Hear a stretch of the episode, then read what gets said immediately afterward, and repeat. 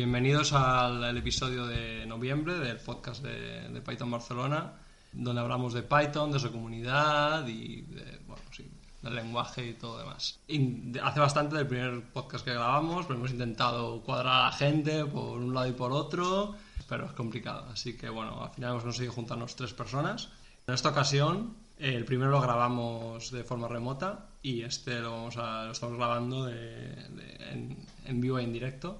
Y aquí nos hemos juntado en casa, en casa de uno y yo creo que va a estar más guay porque así podemos tener más interacción y porque si no por la cámara es muy difícil saber cuándo otro va a hablar y tal, entonces estará más guay. Eh, bueno, en esta ocasión eh, bueno, nos acompaña Antonio Barcia. Hola. Antonio, que está ahí, vale. No sé si es, bueno, no sé si decir un poco, si queréis hablar un poco de Bueno, yo sí, yo he colaborado un poco con Python Meetup en el pasado, organizando alguna que otra conferencia y ahora no, no estoy colaborando en nada, pero me gustó la idea del podcast, porque hablar es gratis y no hay que preparar nada. Y, y nada, encantado de, de- de contestar a lo que planteemos sobre la mesa hoy y de, de lo que hablemos. Vale, y después también tenemos aquí a Gaby Maestu. ¿Lo digo bien? Maestu. Nunca sé si es Maestu o Maestu. Maestu. Es verdad, ¿cómo se pronuncia eso? Maestu. Es Maeztu. Maestu. Maeztu. Maeztu. Estará- Apellido vasco, pero, Vale. pero bueno. Maestu. Bueno. Gaby, bueno, ¿qué haces, Maestu Gaby? Gaby. Pues, ¿De dónde sales? Buena pregunta. Eh, no, pues tuve la suerte de conocer el Meetup hace bastantes años y fue además una de las cosas que me arrastró mucho al mundo de la programación y, y bueno, desde entonces he mantenido siempre el contacto, intentar hacer charlas, echar una mano en lo que he podido y bueno, aquí estamos un, un día más. Perfecto. Y bueno, yo soy Isra, que, que bueno, también colaboré, soy el único de los, de los que está que colaboré en el primer podcast y bueno, también colaborador habitual de Python Barcelona, tanto en el Meet, también conocí el Meet hace un tiempo y hace no mucho empecé también a, a participar haciendo charlas y tal, y eventos y bueno, todo muy guay. Vale, pues entonces el tema del que vamos a hablar hoy, aunque a lo mejor puede parecer que no está tan relacionado con Python, pero es software libre. Bueno, sí que está relacionado con, muy relacionado, pero a lo mejor no es tan directo. Nos gusta hablar así como cosas generales, que es más divertido, más que hablar sobre esta librería o este no sé qué. Pues eso, software libre. Software Así, bastante abierto lo tenemos. ¿Qué entendemos por software libre? Entonces, no sé si alguno de vosotros, Antonio, tú que has dicho que tenías más o menos una idea de, Sí, de bueno. qué, qué- qué- qué ves, qué es, software, qué es el software libre para ti. Habíamos dicho que vamos a plantearlo como que entiendo yo por software libre, ¿no? Que entendemos cada uno de nosotros, ¿no? Sí, sí, sí. ¿Qué entiendes tú? Ok, eh, bueno, a ver, yo eh, entiendo por software libre, eh, así a nivel general, cualquier software que de alguna manera u otra haga pública una parte o la totalidad de su código con la intención de que luego sea libremente modificado o no. Y creo que la historia, que era lo que me gustaría un poco diferenciar para que a lo mejor nos sirve para orientarnos, no sé qué opinaréis vosotros, que hay un poco una- a, a grandes rasgos dos vertientes, una sería el software libre, eh, que se le llama a veces FLOSS en la literatura, Free Libre Open Source eh, Software, Sí. y luego está el open source, que yo diría que uno que está ideológicamente encabezado por Richard Stallman y el otro por, por diría que al menos lo ha estado durante un tiempo por Linus Torvalds. Y, un poco que la diferencia entre ambos pues, viene a ser un poco más política, política de, compartición de código y de uso del código compartido y de publicación de ese código que técnica. Eh, Stallman está más por un software libre que incluye una cláusula que eh, obliga a que el software realizado con software libre siga siendo libre en las mismas condiciones y eh, el, open source tira más por un camino en el que utilitarista digamos y menos ideológico desde el punto de vista político y deja más libertad que ese uso de ese software sea eh, menos restrictivo, es decir, deja más libertad, men- menos restrictivo, estoy diciendo lo mismo, pero lo que quiero decir es que puedes tener open source sig- siguiendo una licencia que te permita utilizar ese código en un producto comercial sin necesidad de que ese producto comercial en su totalidad sea software libre. Y esto es una gran diferencia que, que abre caminos en- en- en- en- para, para los proyectos que tienen estas licencias menos restrictivas, pero que tiene una implicación, digamos, ideológica política en el hecho de que no, no sirve para promocionar o para hacer que el software libre expanda Ujú. más rápidamente, sino que soluciona problemas de una manera, digamos, pública. Y eso es un poco como yo lo entiendo. Que- Yo es lo que yo entiendo por el concepto de software libre actualmente. Yo respecto a esto, ahora me- he pensado que, que de alguna manera pienso que se ha quedado un poco obsoleto este concepto, porque si os habéis dado cuenta, la mayoría de, de empresas actualmente ahora public- modifican software y lo publican como un servicio. Es decir, en la misma empresa que trabajo yo, en Travelperk, o sea, modificamos, usamos software libre, evidentemente, y cambiamos cosas y hacemos, sacamos dinero, pero nosotros no, no lo volvemos a poner eh, esas modificaciones, porque son privadas de cosas que tenemos nosotros y representan nuestro, nuestro este valor. Entonces yo entiendo que Stallman cuando planteó esto lo pensaba como programas que se distribuían. Entonces decía, claro, yo lo modifico y lo cambio y tengo que volver a poner libre. Entonces eso tiene que ser libre. Pero Claro, esta cláusula no aplica si tú utilizas software libre, lo modificas y haces un software por internet. Tú no estás distribuyendo el software, sino estás distribuyendo los efectos del software.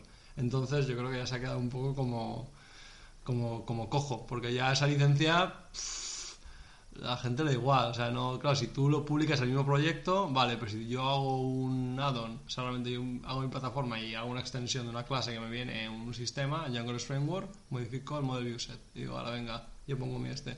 Pero no publico nunca eso. Y yo creo que muchas empresas están aprovechando este, este, esta forma. Si no, no, no podrían, no estarían.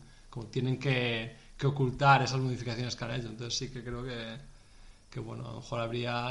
Al final a mí, en este sentido, me da igual una que la otra, porque como no. En general no, no se va a redistribuir otra vez el software, esto tiene que ser un cambio. Si se hacen cambios a la librería principal, son más un cambio que sabes que realmente le va a ayudar a todo el mundo, entonces ya te da igual. Dices, sí, lo pongo libre porque esto realmente quiere que lo use todo el mundo, pero si no, todo lo demás, para Sí, es posible que se, haya, que se haya quedado algo anticuado porque, si no recuerdo mal, Stallman las primeras versiones de Emacs las enviaba físicamente por correo en cintas a, a la gente que se lo pedía.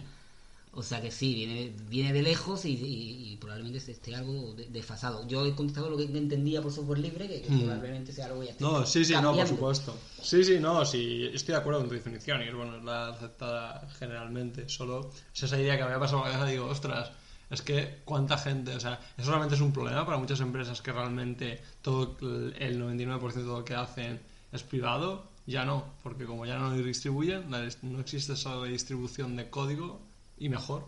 mira, porque así no tienen que dar pues, pues ya, ya está ideal que tenía esta, esta fijación que puede tener Stallman con no, es que tiene que mantenerse libre, pues ya Oye, no, no vale entra- tanto, ¿no? Ahí entramos en una cosa muy interesante, porque claro, si subes un código a un servidor que que has escrito sobre software libre, digamos que no lo estás distribuyendo a los usuarios, ¿de acuerdo? No, tengo muy claro si la licencia GPL explicita que tengas que, o sea, que, que, que, te- que debas distribuirlo o no para que sea libre o no, pero supongamos que sí, en lugar de hacer una búsqueda en internet haga perder tiempo.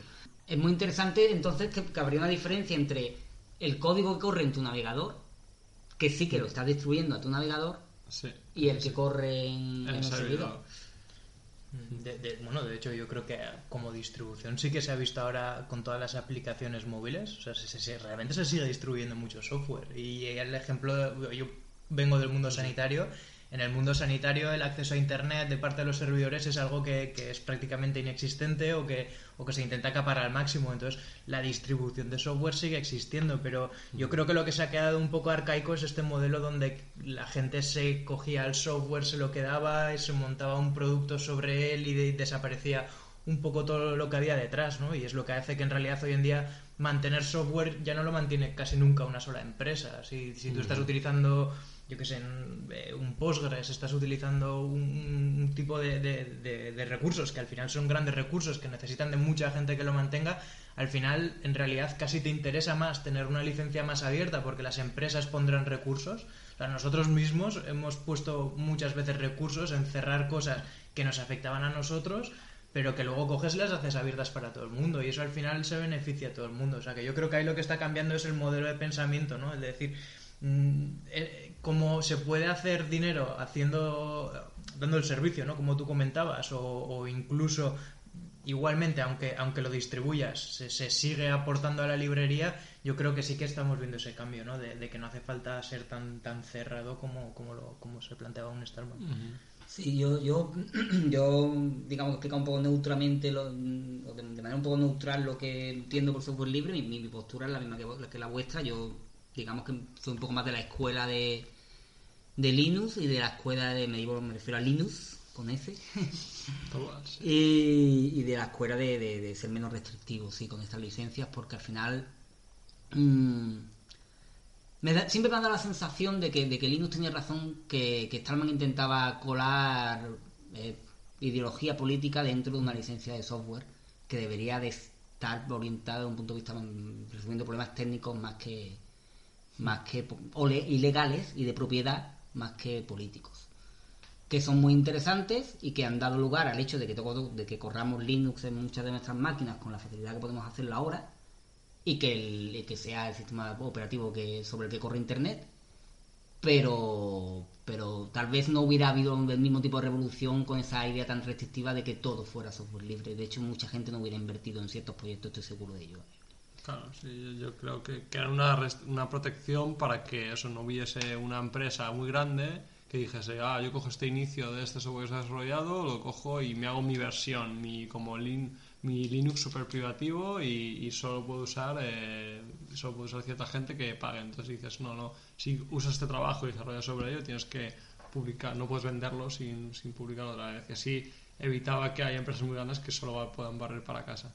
Es que Puede-. Una vez que ya está muy establecido el proyecto y ya todo el mundo colabora sin preocuparle tanto de eso, pues es distinto. Pero en el inicio de un proyecto sí que hay gente que puede verse decir, no, no me, no, no me apunto porque después vendrán otros y se lo quedarán todo y, y todo mi trabajo, sacarán dinero de mi trabajo. Sí. Eso no. A nosotros nos ha pasado un poco lo contrario. Eh, nosotros estábamos utilizando un, un fork de Postgres porque necesitábamos un- una feature muy, muy, bueno, muy específica. Y en este caso el fork en sí mismo se considera prácticamente un- una base de datos entera nueva. un- al final casi prácticamente como, bueno, es verdad parte de Postgres, ¿no? Pero como tiene un- unas features especiales, pues lo han mantenido como si fuera una base de datos aparte, ¿no? Y a- esta base de datos tenía una licencia de Apache 2, lo cual a nosotros, no- pues la verdad es que hizo que la, pudiéramos adaptar y, y que la tuviéramos eh, en uso. Y de hecho que contribuyéramos, o sea, nosotros eh, ayudamos a arreglar problemas que había, ayudas con la documentación, ayudas un poco a también, pues como manera también interna de que la gente que empezaba a utilizarla dentro de nuestro círculo, pues oye, no es que te tengas que ir a nuestra documentación, te vas a la documentación oficial porque para eso estamos ayudando y todo. Y, y bueno, nosotros lo que nos pasó es todo lo contrario, es que de repente la, la empresa que había detrás decidió que cambiaba la, la licencia, ¿no? Que le metía una GP, bueno, una Fero GPLv3 y eso... ¿Cuál es pa- la diferencia entre uno y la otra? Que Sé no que- tengo ni idea. Me suenan las dos, pero, pero la- saber. la- yo no me sé los Yo detalles. seguro que muchos oyentes no. Pero bueno, bueno, ¿qué, qué representó el cambio de licencia para.? para nosotros pasó a ser tan restrictiva que no, que no podemos utilizarlo. Y, y- y lo que a nosotros más nos fastidió no es ya ni tanto el hecho de que ellos, bueno, el, grupo de core developers quisieran protegerse de cierta manera o, como ellos lo quisieran justificar, sino el hecho de pensar, nosotros hemos metido un montón de trabajo que nosotros eh, hemos aceptado que fuera Apache y vosotros ahora de repente decidís cambiar la licencia y, seguir por otro lado y a nosotros no- no- nos dejáis aquí en mitad del camino cuando, cuando nosotros os hemos ayudado y os hemos aportado. Entonces nos obligáis a, estar en la tesitura de o me hago yo un fork de vuestro fork y yo decido y a partir de ahora yo intento montar una comunidad aparte y en paralelo o algo o al menos haber, aunque sea haberlo consultado con el resto de, de desarrolladores en sí, en- aunque sea con la gente que habíamos abierto pull request. Yo, yo entiendo que puede haber mucho más mucho más eh, usuarios que gente que esté participando y que realmente estuviera escribiendo código para, para ello, pero al menos para la gente que sí que ha- había hecho un esfuerzo proactivo y en nuestro caso que incluso habíamos metido no pocas horas y, y dinero de, de la empresa en que, en que esas cosas se arreglaran y joder, al final el, el hacer este cambio pues para nosotros nos supone el decir "Hostia, una fractura de, de decir oye, has decidido que te quedas con todo y que a partir de ahora no podemos utilizarlo, o al menos no de la manera que lo estamos haciendo como, como se estaba haciendo antes. Es que es curioso porque además has definido la, la, la licencia de GPL como restrictiva.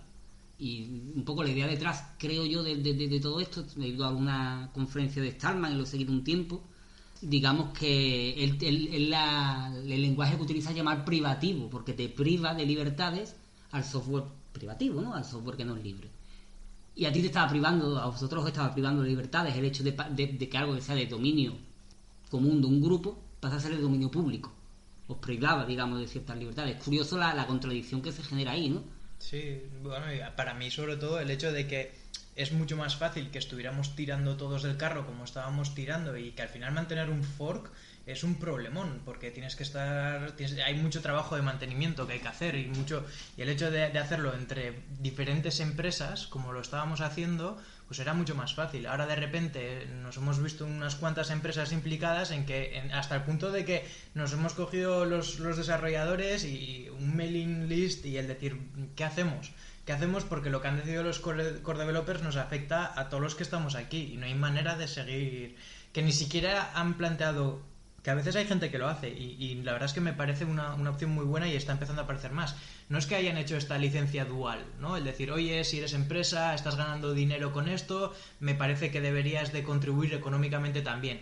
Que al menos te da la, posibilidad o te, te da esa oportunidad de decir, bueno, mm, vale, me puede valer o no el esfuerzo pero al menos te da una oportunidad, ¿no? Te, te, te, da esa capacidad. E, ellos no, directamente han decidido coger, coger esta tangente y, a, y, a, las empresas que estábamos por ahí, pues mira, mm, nos hemos quedado por el camino y no sé en qué terminará, si acabaremos con un fork nuestro propio y ellos se quedarán y tendrán que volver al nuestro porque yo creo que hay más músculo en nuestro lado. LibreOffice le pasó eso también, porque yo antes era, no sé muy bien, no estoy muy enterado. Antes se llamaba OpenOffice, se llama LibreOffice, es porque empezó a hacer una versión especial Sun Microsystems y, o cómo, se cambió el nombre sin más. Yo no tengo ni idea. Claro, por el cambio de nombre me parece un poco este rollo, ¿no? decir, bueno, hay gente que le cambia la licencia y digo, pues yo tengo el fork y sigo desarrollándolo por modo comunitario y si quieres la versión patrocinada por la, por la empresa esta, pues, pues así que es algo así, ¿no? Es un fork del fork. Sí. Cambiar la licencia porque la licencia, evidentemente, cuando tú cambias licencia un proyecto, las, versiones anteriores son con la licencia que tenían. Eso ya no. No, eso no te las pueden quitar. eso no. Dice, no, no, la anterior tampoco, ya no puedes usarlo nunca más.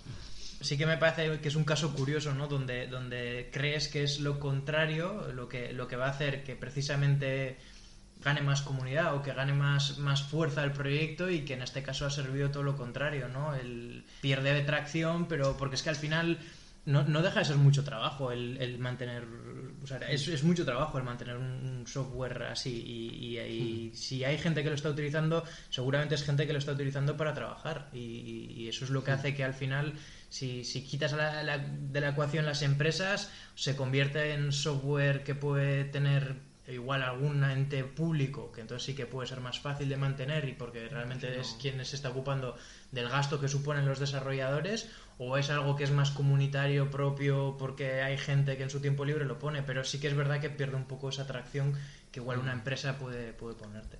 Había pensado que a lo mejor lo que podemos hacer es, teníamos dos, dos puntos más, pero a lo mejor los podemos medio juntar para no, para no hacerlo hiper extenso, que es sobre la relación que hemos tenido cada, cada uno de nosotros en, el inicio, cómo nos acercamos en, el principio al software libre y, por qué y qué es que para nosotros y cómo lo, usamos actualmente. Bueno, Gaby, ya has comentado un poco sobre cómo actualmente cosas que, vicisitudes que, que has tenido con el software libre pero no sé si alguno yo mismo, mismo. vale sobre qué primer acercamiento pues a mí la verdad que me ha costado porque yo tengo una memoria en general pero bueno, yo desde siempre, de pequeño, por, por mi padre, me, me, metí mucho en tema de ordenadores y, y, tal.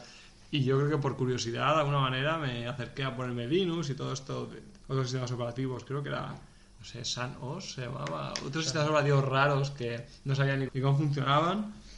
Y a partir de eso instalándote cosas más raras, más frikis y llegar, claro, al, entorno de Linux en el que todo el mundo empieza a hablar de tal, ese software libre, tal, no sé qué, y ahí, en, bueno, aparte de, como todo el mundo instala ese software libre, instala Linux o lo que sea, eh, empecé a colaborar con algunos proyectos relacionados con el software libre, haciendo un poco de preaching en, la uni, y ahora en, está en una asociación que, que aún existe, una asociación de estudiantes que se llama Hipatia, y ahí pues eran también muy linuxeros y yo al final acabé administrando el ordenador de Linux y toda la pesca. Y también coincidí con gente de un proyecto que se llamaba Alqua que básicamente lo que trataba era de llevar el concepto de software libre a los libros al conocimiento. Cuando no existía Wikipedia no sé qué año era. De hecho cuando o sea yo cuando entré ya la gente que lo había iniciado ya, ya se había ido pero eso era la idea de llevar todo este rollo de software libre, a decir, los, los, libros que se utilizan tanto en secundaria como en la uni, pues al final es gente que tiene conocimiento que ha existido toda la vida y cogemos, lo metemos en un libro Decimos, esto es mío, mi editorial y, y copyright y esto no se puede tocar. Y la idea era, ostras, en vez de hacer eso, vamos a hacer que un libro se pueda editar, se pueda modificar y se pueda distribuir. Un poco la idea de Wikipedia con el conocimiento, ¿no? Pero aplicado un poco más a libros. Hay Wikibooks y cosas de estas, pero en ese entonces no existía nada de esto. Entonces, pues era como bastante revolucionario. La gente friki yendo con, con ordenadores a tomar apuntes y luego distribuirlos usando sistemas distribuidos de control de versiones y cosas de estas. Muy chulo. Y bueno, también eso es parte del contacto y luego también me impliqué un poco en la comunidad de mochila hispano, que básicamente es la parte de mochila aplicada al mundo tanto de España como Latinoamérica. Y era básicamente un, o sea, una página comunitaria con foros de ayuda, ayudando a las traducciones también. Una forma muy fácil de iniciarse en ayudando al software libre es el tema de hacer traducciones. Porque es una cosa sencilla que, de, que se necesita en muchos sitios, se necesitan muchos colaboradores. Es bueno, yo hablo español, tal, le pongo esto, aquí faltan traducciones, pues siempre es todo parecido y puedes colaborar. Así que eso es, es, bastante fácil. Y después también implica bastante en la comunidad de un CMS que se llama Plone. No sé si os suena. Sí, trabajaste con Plone. Sí, trabajé con Plone. Tú me dijiste que. Sí, es, no es, duro, es duro, pero en parte estoy haciendo también temas de documentación de Plone, sobre todo. Y también hice, de hecho, hice mi Google Summer of Code. Hice, bueno, Google Summer of Code es un eh, programa de Google en el cual paga a estudiantes para que contribuyan al proyecto de software libre. Y está súper guay. O sea, te, te pagan, creo, 5.000 dólares, que es un pastizal, la verdad por estar en verano haciendo un proyecto con un mentor, presentas un proyecto y decir, bueno, yo ya tengo, yo que sé, Postgres y quiero añadirle esta feature. Pues vas ahí, dices eso, te ponen un mentor y al final pues te evalúan si lo has hecho o no. Y te, y te pagan si lo has hecho o no lo has hecho. Vamos, Google pone dinero para que un montón de gente eh, contribuya a software libre, que ya está bien. Después, evidentemente, los mete en su, en su bolsa de recruiting, pero bueno, ya que está pagando, después coge los, los que más les molan y les contacta y después le pueden decir que no, tampoco pasa nada. Y eso también, Plon colaboré mucho, aunque ahora mismo no colaboro. Está muy guay. Eh, yendo a sprints también, o sea, hacían, se hacían un montón de, de, conferencias, como en muchos proyectos en los cuales eh, la gente que es core developer, ahí a tratar de desarrollar, vamos a hacer esta feature, no sé qué, y venga, todo el mundo ahí a saco, y ahora que se, se avanza mucho y se crea este sentimiento de comunidad. Yo creo, a mí el software libre, yo en general me ha aportado, yo, yo no entiendo el software sin el software libre, yo creo. Desde el principio, decir, bueno, poder tocar las cosas, lo que yo lo que creo que podemos aprender todos por poder mirar el código y este, esta idea de, compartir, de decir, no, yo, yo no, es que yo sepa esto, yo digo, no te lo digo porque es que así me contratan a mí y no te lo digo porque esto es un secreto o porque está pagando no sé qué empresa, sino, ostras, te cuento lo que sé porque es como un altruismo que te, que te, que te entra y, y, eso todo el mundo todo el mundo que publica en blogs cosas sobre, ah, mira cómo se hace esto, cómo se hace aquello, eso a lo mejor no es exactamente software libre, pero esta idea de distribuir el conocimiento y que todo el mundo pueda aprender a, hacer cosas y, y, que haga cosas y distribuir, diga, mira, he hecho este programa, algo la gente siente bien, eh, yo me siento bien cuando, cuando cojo y publico algo para que la gente lo use y te dice, oh, qué útil, o ves que, que la gente lo usa y dices, ostras, pues un poco vanidad, es verdad, por supuesto. bueno, eso no lo quita, pero, pero ostras, eh, está muy bien y, y se aprende muchísimo, es, es genial. Yo que vengo de otro sector, la, la verdad es que ya me gustaría que, que, que aprendieran ¿no? otros sectores de toda la, la información, de, de, de, todo el conocimiento que se comparte en, en este en, sentido. En el mundo científico también se publican los papers y pagas. Se, se publican los papers, es verdad que, a ver, mm, todos igual encontramos alguna manera de no pagar el paper, ¿no? Me, me voy a la universidad, me voy al hospital, me voy a donde sea, pero, pero sí que es verdad que muchas veces te encuentras primero esa primera barrera de pago y después de que muchas veces, jolín, para hacer una publicación también te obliga a hacerlo en un formato muy serio. Mm. Y, y, una cosa tan tonta como hacer un tutorial de un tutorial, ¿no? Y lo pones en tu blog o, o, haces una pequeña presentación, muchas veces es una muy buena manera de introducirte a un tema muy concreto o de compartir problemas. Y es verdad que, bueno, pues en el mundo más científico, más técnico puro, eh, este tipo de cosas escasean mucho más. Es verdad que empiezan a aparecer, ¿no? Pues blogs de gente que te cuenta que ha, ha tenido este problema o que este caso en particular ha sido de una manera o de otra, pero, pero es verdad que no es lo más común. Y, desde luego en el, en el sector pues, sanitario, por ejemplo, no tiene nada que ver la cantidad de recursos que puedes encontrar comparado con, con, con todo el código y todo el software que puedes encontrar, con lo maravilloso, magnífico que es Stack Overflow ya, ya, ya. y todas las dudas que, que, que, te puede resolver. ¿no? Muchas veces esas mismas dudas que uno puede publicar en un Stack Overflow también existen en otros sectores, pero no, no tienes ese punto de referencia donde preguntar, donde hay tanto conocimiento y donde encima la gente se corrige entre ellos. O sea, que si el primero que te ha contestado es un canelo, igual el siguiente de verdad tenía la respuesta. Es- Son cosas que, que el sector lo debería de agradecer y, y- y- valorar mucho más que lo que a veces yo creo que las valora. Yo, yo no soy. Yo no sería informático si no fuera por software libre, lo he pensado mucho. Yo no sería informático si no fuera por software libre, seguro. Porque en un momento. Bueno, yo, yo, yo mi primera relación con el software libre fueron distribuciones de Linux que llegaban con revistas en los 90, que instalaba normalmente una segunda partición. siempre volvía a casa, siempre volvía a Windows cuando quería vivir. Sí. Aquello era difícil de manejar. Estuve trabajando un poco con Debian también al principio de la carrera. No sé si antes de que, de que estudiara ya Debian de verdad en, como asignatura, en como práctica en sistemas operativos, pero, pero bueno, en cualquier caso, de- desde entonces. Yo no creo que hubiera seguido trabajando en esto si no fuera por el software libre, porque entonces no creo que hubiera ninguna diferencia con respecto a otra industria. Para empezar, porque no habría lo que tú dices, ese sentimiento de comunidad, de comparto conocimiento, de sé lo que sé porque los otros me lo han enseñado y, y etcétera, que, que probablemente venga de, de la manera en que, ah, del puntito altruista que decías tú Mm. antes, que, que- Sí, con sí. el que se ha, se ha iniciado Internet, ¿no? Que Tim Berners-Lee no ha, no ha visto un, un duro, ¿no? Podría ser el hombre más rico del mundo y, y no visto Ya, un duro. Porque no, no, no quieres eso. tú- Claro. Y te sientes bien con que bueno, ya te ganas tu dinero de otra manera y Exacto. tú dices, esto es más, más útil. Y también alguna vez he dicho, tomando algunas cervezas, que, que, que es que además trabajar en el tema del software libre me me ha permitido encontrar gente más interesante que si trabajara en un sector más privativo. Porque creo que las personas que tienen la curiosidad de probar algo alternativo, básicamente por eso, ya, yo ya hace mucho tiempo que me he desprendido de la parte política del asunto. No creo que sean mejores personas, ni peores personas, ni que unos tengan una razón y otros no. Pero sí que creo que unos son más curiosos que otros y más, más, más eh, proclives a compartir. Y eso es una buena característica para encontrar como compañero de trabajo. Así que yo no, no- no- directamente no trabajaría si no fuera por el, por el software libre, no trabajaría en esto. Y por suerte en las empresas en las que he trabajado, en algunas he podido hacer pull requests a proyectos en los que hemos trabajado y hemos podido aportar algo, otras veces lo he hecho yo porque me ha apetecido para un proyecto personal. Pero realmente experiencia como llevar un proyecto de software libre nu- nunca he tenido, simplemente pequeños pull requests en momentos dados y, y por suerte desde alguna empresa, algunas veces. Sí, eso en general yo creo que casi todos, a no ser que tengas cultura de empresa sea muy dirigida hacia decir vamos a hacer todo posible en software libre, en general es la, la cultura que hay, decir, bueno, eh, si hay algo que, que está en esta librería y veo que está mal y yo quiero arreglar un bug, dices, ah, lo pongo ahí y me siento bien, pero en general hay bastante de, bueno, vamos a hacer lo que tenemos que hacer y, a lo mejor pones dinero al, al proyecto tal, pero es difícil, supongo, justificar. Bueno, se puede- yo creo que hay, hay razones para justificar emplear tiempo en desarrollo de software libre, desde luego. Pero parece como algo más indirecto y muchas, mucha gente dice, bueno, pues cuando tal ya lo haremos, ya contribuiremos. Lleva tiempo. Es que es verdad que saber, decir, bueno, este bug en esto, muchas veces hacer un workaround y no dices, bueno, voy a invertir tiempo, crear un pull request, crear todos los tests para este proyecto que yo no conozco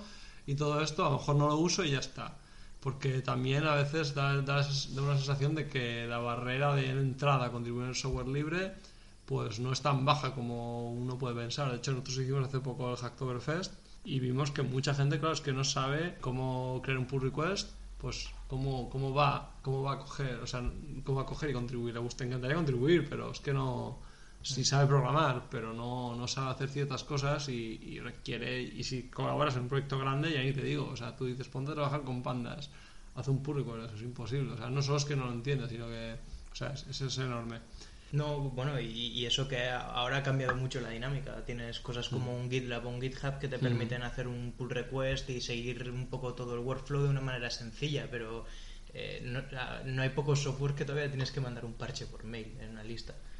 Y ¿Sí? sí, ¿Algún- alguno yo tengo en mente. Y, y- sobre todo alguno de, de imagen médica así un poco más específico que, que- que, bueno, todavía ni, ni se plantean ¿no? el, el- este tipo nuevo esas- estas nuevas maneras un poco de aceptar más a la comunidad y siguen manteniendo sus core developers y ya está. Y no, no, no Al, al final hay una curva de aprendizaje, es decir, la puerta de entrada es la puerta de entrada que hay para algo que es técnicamente complejo, porque yo estoy empezando a- a dar clases de programación a particulares a, a- a un alumno desde hace un tiempo, y el primer día intenté explicarle Git y me di cuenta de que me estaba saltando 50 lecciones. Que tenía que aprender a programar y entender que era cambiar continuamente un fichero para entender que esos cambios tenía sentido que fueran graduales, y que fuera una herramienta para... Pero primero tenía que aprender a programar, y que es algo que no aprendes de primera. Dentro de las habilidades de programador no está el hecho de manejar un sistema de control de versiones por defecto y además si estás empezando no creo que sea lo primero. Pero claro, luego también se ha intentado, es curioso hablando de los sistemas de control porque mm, de versiones que se ha intentado portar a otros campos y no, no han funcionado muy bien, ¿no? Que en principio debería poder funcionar también para escribir una novela o para... Y no es muy, no es muy habitual. O sea, creo que, que hay algo ahí en la manera en que vive el código que hace que, que, que, que usar un sistema de control de, de versiones sea útil y que en otras cosas no, no lo sea tanto. Bueno, en- en- yo siempre he pensado en las historias clínicas, por ejemplo, que, es, que es todo el texto que escribe el médico describiendo al paciente eh, todo lo que ha pasado. Hay momentos, por ejemplo, ¿no? que si tienes a una persona que ha ingresado durante varios días, que muy probablemente tienes varias personas escribiendo a la vez. Y, y- y suele ser bastante terrible el cómo suele acabar estando esto solucionado. a veces es cinco personas editando el mismo archivo y no lo puedes tener abierto a la vez, con lo cual pues a veces te dan warning, a veces no y simplemente solo reescribes lo que ha hecho tu compañero. Entonces yo creo que, hay, otros sitios donde también estas ideas no vendrían, ¿no? El de que cada uno pues hace igual una parte y luego puedes hacer un merge o, o- o el que le puedes hacer un, o por ejemplo los residentes, ¿no? Que estás más iniciándote y todavía no tienes tanta práctica como un adjunto en el hospital, pues oye, he escrito todo esto, oye, ¿te lo importa revisártelo y hacerme comentarios de qué cambiarías, cómo lo cambiarías o cómo lo debería haber puesto? No lo hacen, o lo hacen a viva voz, ¿no? Y te lo dicen en el momento. O sea que yo creo que hay oportunidad para, para Puede que... ser. Puede ser que mejorando las herramientas sea más cómodo hacerlo y tenga más sentido, sea más intuitivo. Claro, y pero claro, tiene que ser más intuitivo. Bueno, Nosotros, por ejemplo, en el proyecto este que comentaba al principio, Alqua, intentábamos que los profesores utilizasen un sistema de control de versiones. Con, bueno, primero pasasen todo a LaTeX, que algunos que ya lo tenían. Y luego utilizasen un sistema de control de versiones para ir haciendo cambios. Y claro, para ellos eso era un...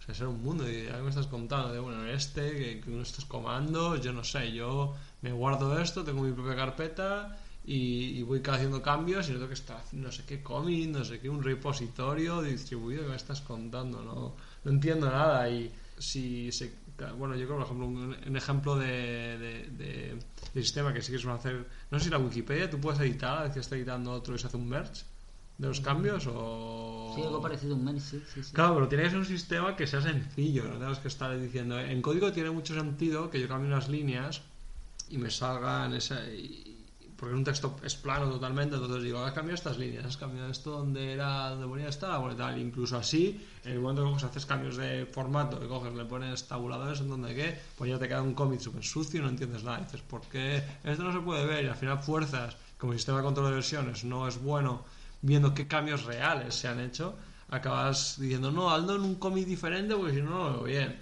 Pero es porque el sistema no es suficientemente bueno como para entender tal. Aunque sí que en algunos sistemas como GitHub te dice cuando has cambiado una línea has cambiado un type, has añadido una letra, te resalta esa letra para que sepas que el cambio no es de toda la línea, sino solo esa letra.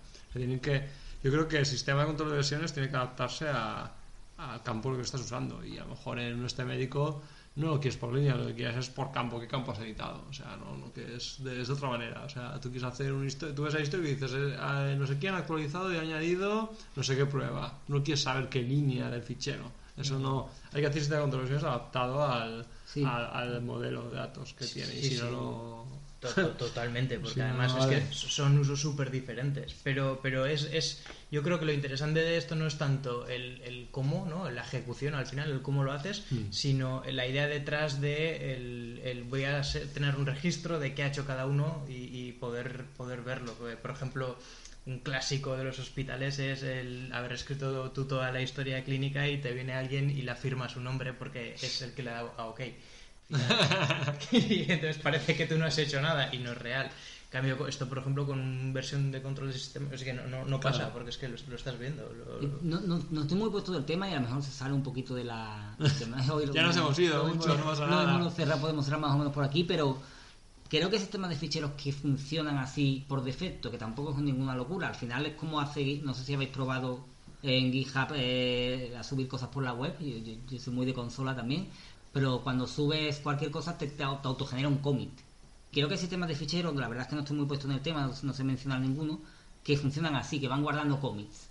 con nombres puestos automáticamente, o sea, con el mensaje del cómic, digamos, generado automáticamente, pero que tienes una historia que luego puedes revisar mirando usando una herramienta.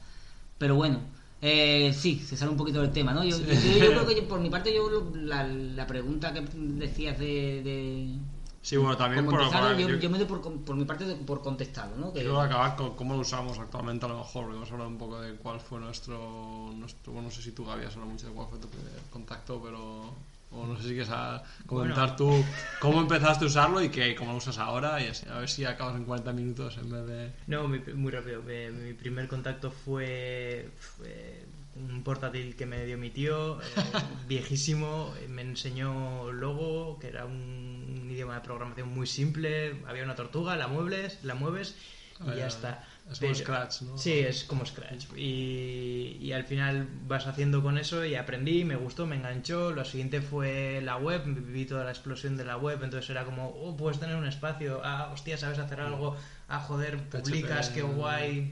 Y mira, eso una cosa lleva a la otra. Y al final, un momento en mi vida necesité hacer mucho análisis de datos, mucho más del que me imaginaba. Quise volver a retomar, eh, en ese momento solo sabía más de tecnologías web, JavaScript, poca cosa, y en ese momento fue cuando encontré Python. Y la verdad es que, mira, mm, para eso me ha servido para todo lo que he necesitado más y luego me ha abierto muchas más otras puertas, que ha sido súper interesante. Me contó, me con- no sé si dijo Ignasi, me dijo que diste bastante los dojos o... Sí, sí, yo una de las cosas que había hecho era aprender Python por mi cuenta, porque en ese sentido sí que soy bastante, me gusta mirarme las cosas por mi cuenta y aprender. Pero claro, una de las cosas que no sabes, y más cuando no, no estás en el mundo de la informática, sino fuera, es cómo de bien o cómo de mal lo haces, ¿no? Estamos muy acostumbrados a que te vas evaluando a lo largo de la vida y te van poniendo una nota y más o menos te haces una idea de si lo estás haciendo bien o mal. Que si te estás columpiando lo sabes, además, bueno, ya te aceptas y ya está, pero, pero si lo que quieres es saber si, si tienes que meterle más esfuerzo, pues mira, para mí los doyos fueron la manera de, de, de medirme, ¿no? Y de saber, oye, mm, tengo que aprender más aquello, puedo luego conocer la comunidad de Python. Igual aquí aprovecho para, para juntarlo con el último punto, ¿no? Yo eh, yendo a los doyos empecé a conocer gente como Ignasi, gente como Álvaro, que es mi socio actual en la empresa. Coincidimos en un doyo totalmente aleatoriamente, ambos somos de un mundo no relacionado con la informática, pero estábamos en ese momento los dos metidos en el tema de análisis de datos. Cinco o seis años más tarde, ahora so- somos socios de empresa, o sea, y la comunidad que se creó, la gente que he conocido, a ti, Isra, que ya no sé ni hace cuántos años que te conozco. eh, es No poco- sé, yo tampoco ya lo he visto muchas veces, pero no sé cuánto. pero sí, un poco, pues es, es la comunidad lo que a mí al final me ha terminado de enganchar al idioma. Eh, Es, es verdad que luego he, he probado muchos más y de vez en cuando me gusta irme por otros lares, pero siempre vuelvo a Python y siempre es por la comuni- comunidad, ¿no? Porque siempre en Barcelona hay estos eventos activos. El año pasado nos liamos a hacer el, el PyData, que estuvo muy chulo. eh, y- Sí. Y estas cosas al final son las que hacen que te, que te enganches, ¿no? Que te quedes con... Pues todo está en el espíritu nuestro de software libre, es decir, vamos a compartir conocimiento, vamos a hacer esto porque nos mola hacer un, o sea, curras un montón para hacer un evento que consiste en compartir conocimiento, compartir, mira, he aprendido a hacer esto y te enseño, o sea, he, o he hecho este código y lo comparto o he aprendido esto y lo comparto. Yo a veces hacía charlas, de decir, bueno, yo no sé, no sé esto, voy a aprenderlo, voy a hacer una charla. Y ponía charla, esto es como cuando te apuntas a una carrera para hacer, para entrenar, que también lo he hecho. Eh, pues dices, bueno, me pongo esta Eres charla. runner, eres runner, se puede decir que eres runner también. Sí, sí, me apuntaba a San Silvestre de Madrid, Madre tío, mía. tío, que son 10 kilómetros y ya fui dos días seguidos a correr, así que pues esto es lo mismo, dices, bueno, me apunto, digo que me comprometo, yo lo he hecho varias veces, comprometerme a hacer una charla para decir, bueno, me tengo que mirar porque tengo que hablar de ello. Pues parece un poco chungo porque dices, bueno, aquí viene un Mindundi que se ha leído tres semanas antes y me viene aquí a dar una charla. Pero yo creo muchas veces la gente tiene miedo a, la charla y dices, "Ay, ¿por qué no la charla? Es que no tengo nada que aportar, no sé nada. Yo creo que es un poco tontería porque, bueno, que, a ver, no es una tontería, te, te da un poco cosa ir de farsante ahí y decir, yo sé esto, pero no tienes que dar una charla. Nadie espera que seas el experto de, de- de esta tecnología. Es, Pa- Para, ma- para mí, además, en, en los meetups de Python, una de las cosas que yo creo que se hace muy bien es, es, es diferenciar. Oye, yo soy usuario de esta Mm. librería y os vengo a presentar, o eh, ve- ver qué cosas se pueden hacer, pones ejemplos, ¿no? O cosas que una persona ha hecho, que muchas veces es un enfoque muy diferente a soy desarrollador de esta librería, que, que igual a veces coincide, y, pero la perspectiva y sobre todo a la hora de dar la charla es totalmente diferente. Pero también Mm. entiendes que el público es diferente. Entonces es una manera de decir, oye, a la gente, aquí tenéis una herramienta que podéis utilizar y eso, por ejemplo, creo que es algo que, que- que aquí se hace mucho y otra cosa es un esto es una librería, tenemos este problema, lo hemos solucionado así, que, a veces puede ser un poco más pesado si el público es más general. Sí, sí, sí. En, en esta de Python, en el mitad de Python es bastante genérico el público, entonces no puedes eh, hacer una charla hipertécnica porque para eso te montas tu propio tu propio grupito con la gente que desarrolle eso y ya está. Pero si no, yo creo que las que más, muchas veces las que más triunfan, las que son de Python puro, te enseño esta librería, sino tengo experiencia con esto o algo más algo más genérico que la gente un poco por encima. Para un tutorial ya te lees el tutorial, es una charla y quieres un poco más de, de diversión, ir a... Una historia, Una a veces una historia, ¿no? Una El de- historia. el decir, oye, mm, tenía que resolver este problema, he encontrado esta librería, lo he resuelto así, aprendéis un poco del problema que tenía y, y veis un poco también de paso que esta librería sirve para eso. Sí, bueno, a mí, yo, yo la cuando. La motivación mía para, para hacer charlas, que me, me gusta mucho la, la tuya, Irra, que compararla con Runner y todo, me parece muy divertido. ¿Comparada con? Comparada con, con el tema del Runner, ¿no? Del esfuerzo, Ah, sí. y luego... A mí me pasa que se me quedan, se- durante un tiempo de trabajo, voy cambiando de empresa, voy...